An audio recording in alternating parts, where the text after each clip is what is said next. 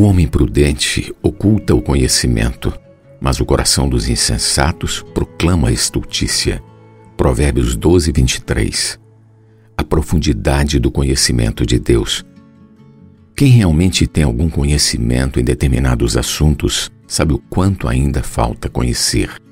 Não é uma boa atitude querer mostrar ao próximo tudo o que sabe, já que um pouco de humildade faz bem.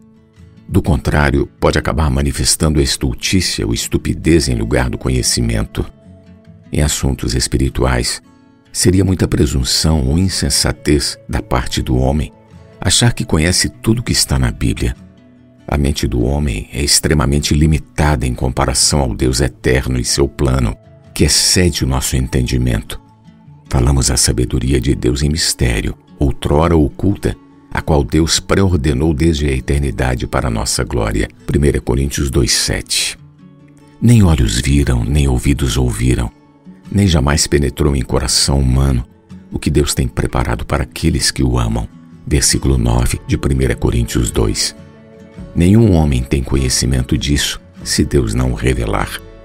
Aprove a Deus revelar o mistério de Cristo, o qual esteve oculto por séculos e gerações aos seus santos apóstolos e profetas no Espírito, a saber, somos membros do corpo de Cristo e coparticipantes da promessa em Cristo Jesus por meio do Evangelho.